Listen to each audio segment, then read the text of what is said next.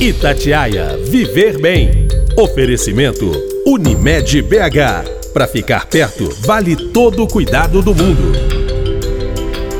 Oi, pessoal! Você sabia que o Brasil tem mais de um quarto da população adulta com quadro de obesidade? De acordo com dados do IBGE, 26,8% dos brasileiros acima de 20 anos são considerados obesos e 6,7% dos adolescentes sofrem com a doença.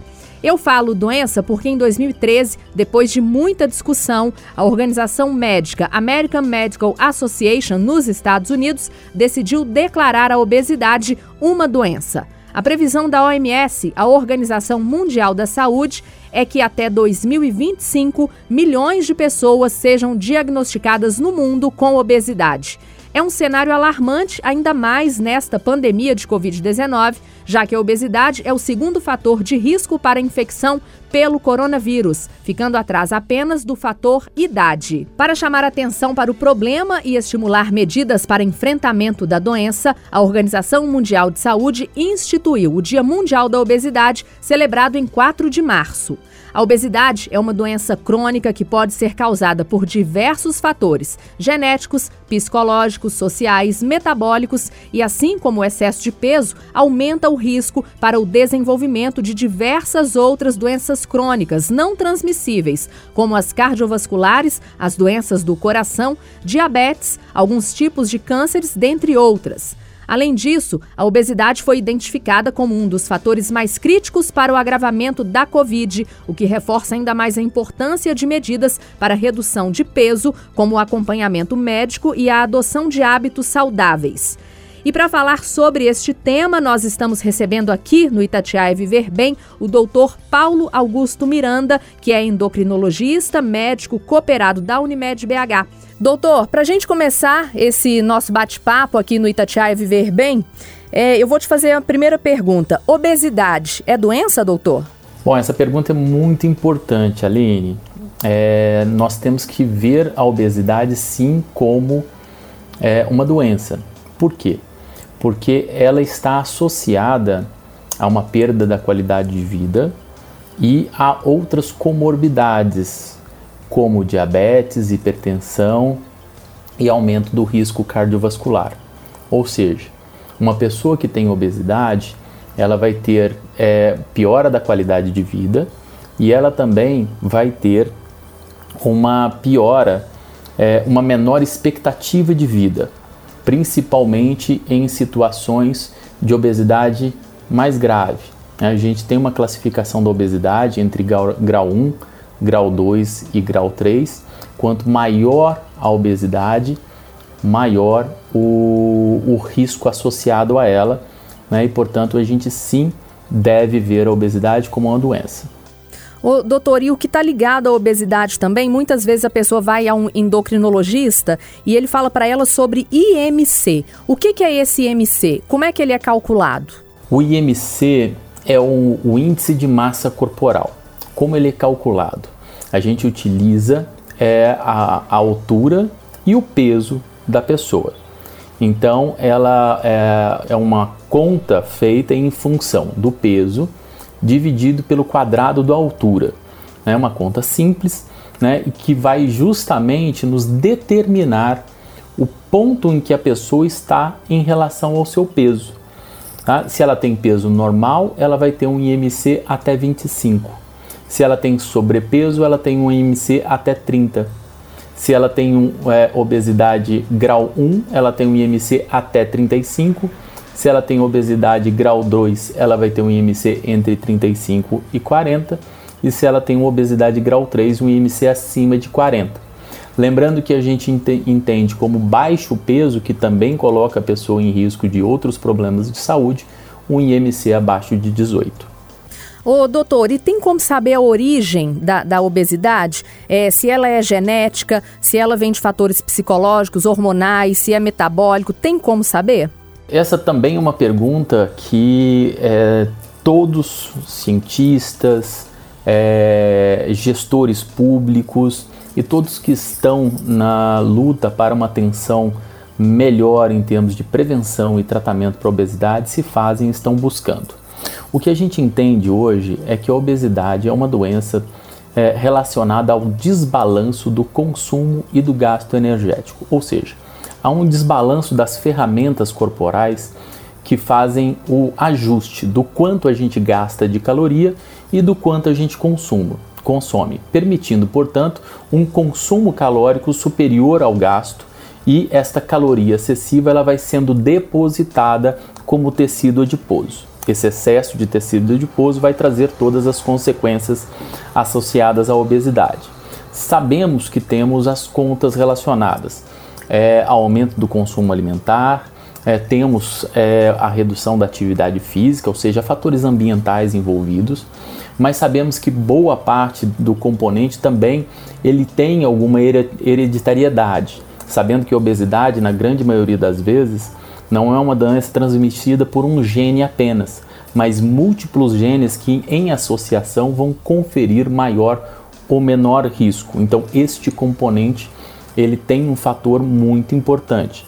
Além de outras questões que estão sendo é, avaliadas, como o, o estilo de alimentação é, escolhida, o ambiente é, do ponto de vista de poluentes e outras é, substâncias que poderiam é, ter uma ação mais obesogênica, a própria composição da flora intestinal é, que vai alterar a forma com que a gente a, digere e absorve alguns alimentos. Então, todos esses todo esse cenário complexo que eu, passei, que eu falei aqui está envolvido é, na gênese da obesidade. É bastante complexo, tem muito o que se aprender ainda, mas a gente tem distribuído, não de maneira igual em todas as pessoas, genética, ambiente, comportamento é, e alguns outros fatores. Ô doutor, o senhor disse aí agora há pouco que a obesidade ela abre caminho né, para outras doenças, diabetes, é, doenças cardiovasculares, né, as doenças do coração. Agora que a gente está vivendo numa pandemia, se uma pessoa obesa pegar a Covid-19, ela está mais sujeita a ter quadros mais graves do coronavírus, doutor? Desde o início da, da pandemia, nós estamos observando os desfechos relacionados a Covid-19, né? ou seja, a gente tentando identificar quais são aqueles grupos mais frágeis. Né? De logo de início chamou atenção pessoas com diabetes do tipo 2 e pessoas com diabetes é, no geral. Né? Logo foi-se observado também que a obesidade era um fator muito importante. Teve-se muita dificuldade de a gente avaliar isso porque como se tratava de uma situação emergencial, muitas vezes os dados de prontuário não eram é, muito bem é, a, a, avaliados, né? ou a descrição do paciente como um todo não estava completa. Mas com o tempo foi se observando e isso sim se constatou, ou seja, quem tem obesidade tem é, um aumento de risco em relação àquela população é, da sua mesma idade. É importante a gente colocar que o fato de, de estar com obesidade não confere uma, um, um, aumento de risco superior a quem tem uma, uma idade mais avançada, que continua sendo o maior fator de risco associado à Covid-19 em suas formas mais graves. Né? Mas a obesidade é sim, ela aumenta em torno de três vezes o risco é, daquela pessoa quando comparada é, à população de peso normal da sua idade. Ô, doutor, ainda falando sobre a obesidade e a pandemia, o senhor atendeu de um ano para cá, né? Desde quando começou a pandemia, é, o senhor atendeu pessoas que tiveram aumento de peso? Tem sido muito frequente isso, né? O fato das pessoas ficarem mais restritas à casa, né? As, os locais para a prática de atividade física por períodos é, variados é, em cada região do país ficaram menos disponíveis, né, em especiais academias que porventura é, ficam fechadas em função do aumento da transmissão da doença, né, o fato da, da ansiedade, né, o fato de muitas pessoas não estarem acostumadas a cozinhar em casa, o que fez com que elas aumentassem é, o número de, de pedidos é, em deliveries e fast foods, né, e também o fato das pessoas estarem em contínuo ajuste do seu dia a dia, com quebra daquela rotina que se via antes. Né? Então, esse, esse, esse o esperar passar né, para ir voltar à, sua normalidade também aconteceu na alimentação. né? E há registro realmente de ganho de peso significativo, em média é um ganho aí que pode chegar entre 5 e 10 quilos é, na população geral, ou seja, muito importante isso, é um fator que a gente deve considerar agora para ações de políticas públicas para tentar reverter é, esse caminho que foi aberto nessa, nesse, nesses últimos meses, né? O doutor Paulo Augusto Miranda, alimentos com mais gordura, com mais açúcar, sal, é, alimentos com conservantes, eles são disponíveis né, facilmente no, nos mercados e são relativamente mais baratos e menos trabalhosos do que a gente ir lá para a cozinha, lavar a nossa salada, né, lavar os legumes, as verduras. Além disso, doutor, ficar em casa também em home office agora, durante a pandemia, aumenta as buscas por esse tipo de alimento mais fácil, como o senhor citou aí, os fast foods. Como é que a gente faz para resistir, doutor, a esses alimentos e privilegiar a alimentação mais saudável? Tem jeito? Tem, tem, tem jeito e a gente deve buscar esta construção da retomada do ambiente alimentar domiciliar saudável. Como que a gente faz isso? A gente, é, primeiro, é, transforma o momento do preparo, da decisão do, do, do preparo do alimento, num momento agradável, né? não de peso aprende a, a cozinhar e, e, obviamente que a pessoa não precisa virar um chefe de cozinha, mas ela deve aprender conceitos básicos dos alimentos, de juntar é, as receitas, tá? E trazer muitas vezes as pessoas que têm é, crianças em casa, as crianças para participar disso. A gente sabe que é, as crianças que, que têm esse hábito de compartilhar, é, fazer as refeições que é com os pais, com os familiares, elas também vão ter melhores escolhas alimentares no futuro. De forma geral, o que, que a gente precisa saber? Que os alimentos in natura e os alimentos de preparo caseiro sempre serão mais saudáveis do que os alimentos industrializados, ultraprocessados. Isso a gente já tem uma larga é, evidência científica que mostra que se a gente diminuir em muito né, o consumo desses ultraprocessados, é, ou seja, carnes ultraprocessadas, é, bolos, biscoitos recheados né, e outros alimentos que passam por grande modificação é, no dia a dia é, e transferir esse consumo para alimentos de é, produção caseira né, ou de preparo caseiro, a gente vai ter ganho de saúde, o excesso de açúcar, o excesso de sal, a gente tem tudo em excesso é, a gente observa que esses alimentos é, que a gente é, hoje classifica-os como ultraprocessados, eles são hiperpalatáveis, ou seja, tem um, um sabor é, muito elevado em termos de palatabilidade, né? E são feitos justamente para fazer com que eles sejam mais consumidos quando comparados com aqueles alimentos in natura que têm percepção de sabor mais sutil acaba que no geral a gente consome mais calorias quando tem uma refeição é, ou hábito alimentar com esse tipo de alimento, né, os ultraprocessados e hiperpalatáveis. Né, e isso realmente faz mal à saúde. Doutor Paulo, dia 4 de março é o Dia Mundial da Obesidade, né? Um dia para chamar atenção para o problema. Os pais que estão agora com os filhos em casa, os filhos estão com certa dificuldade de fazer atividade física, já que as praças estão fechadas, as escolas estão fechadas.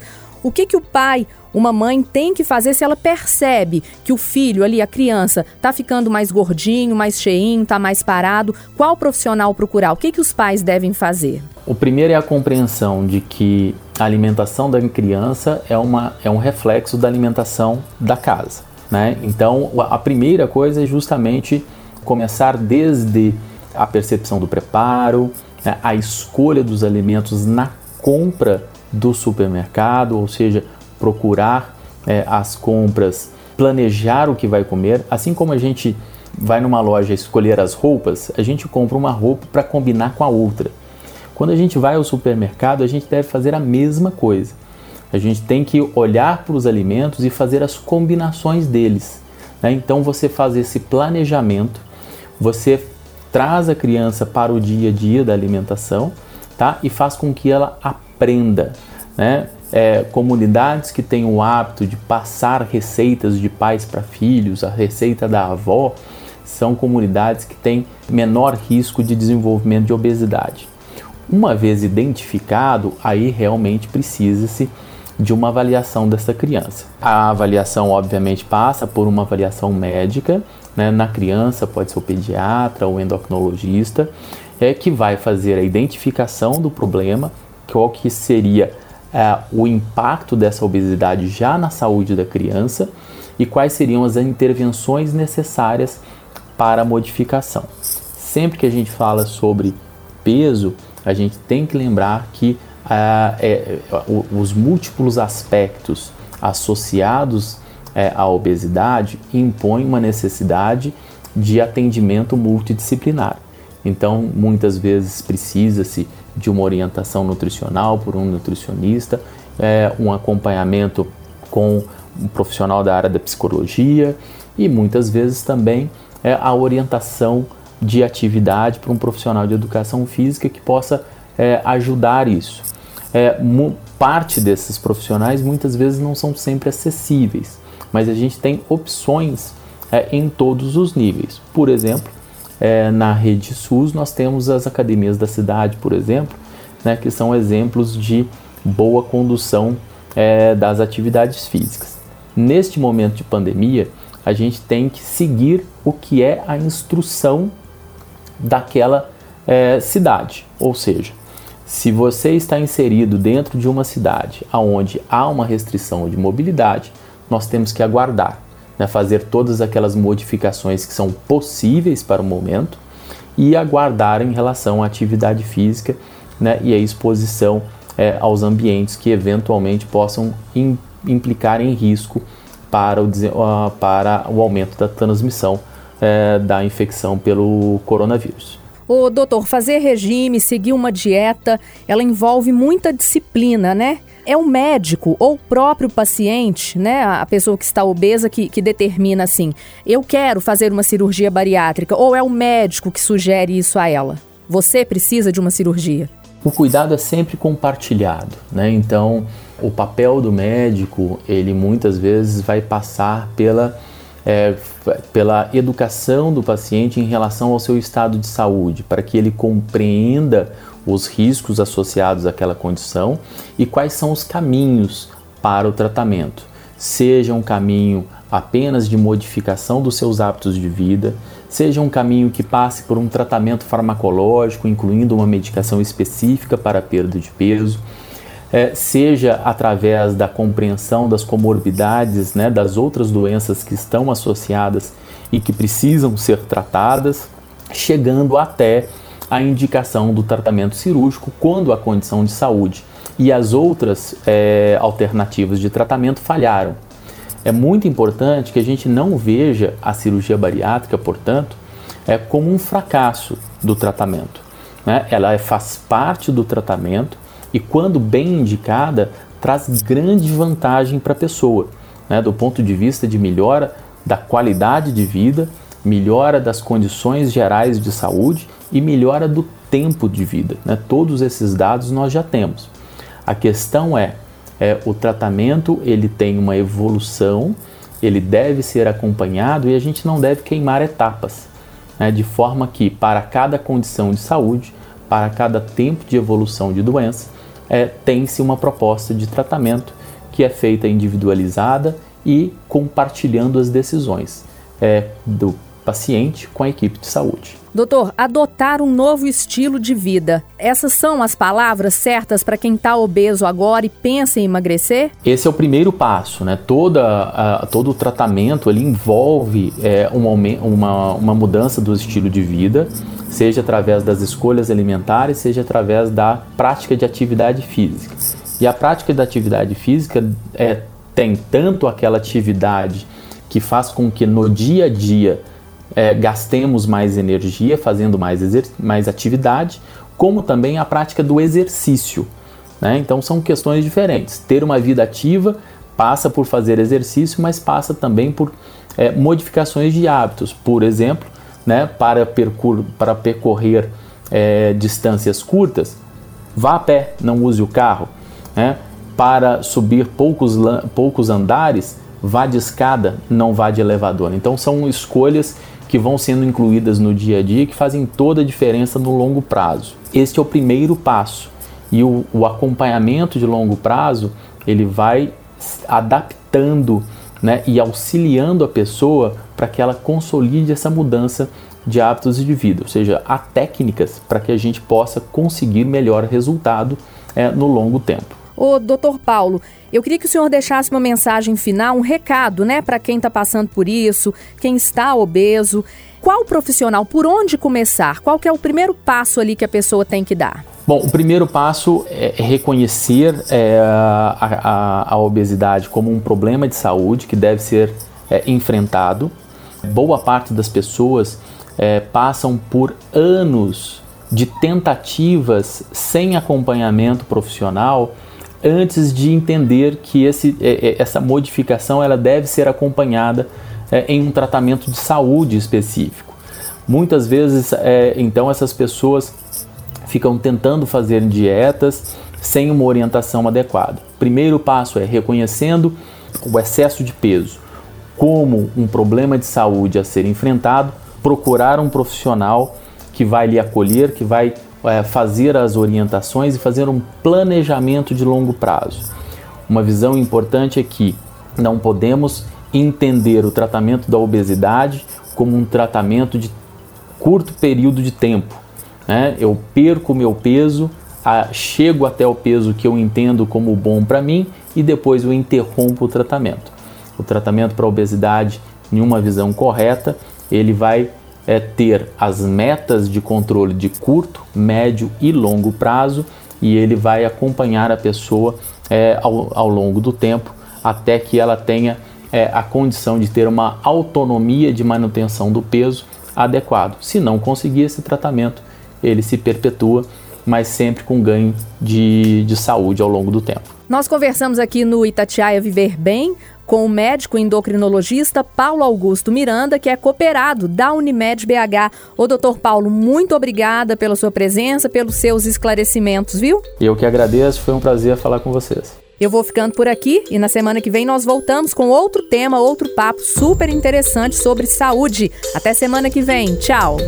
Itatiaia Viver Bem. Oferecimento Unimed BH. Para ficar perto, vale todo o cuidado do mundo.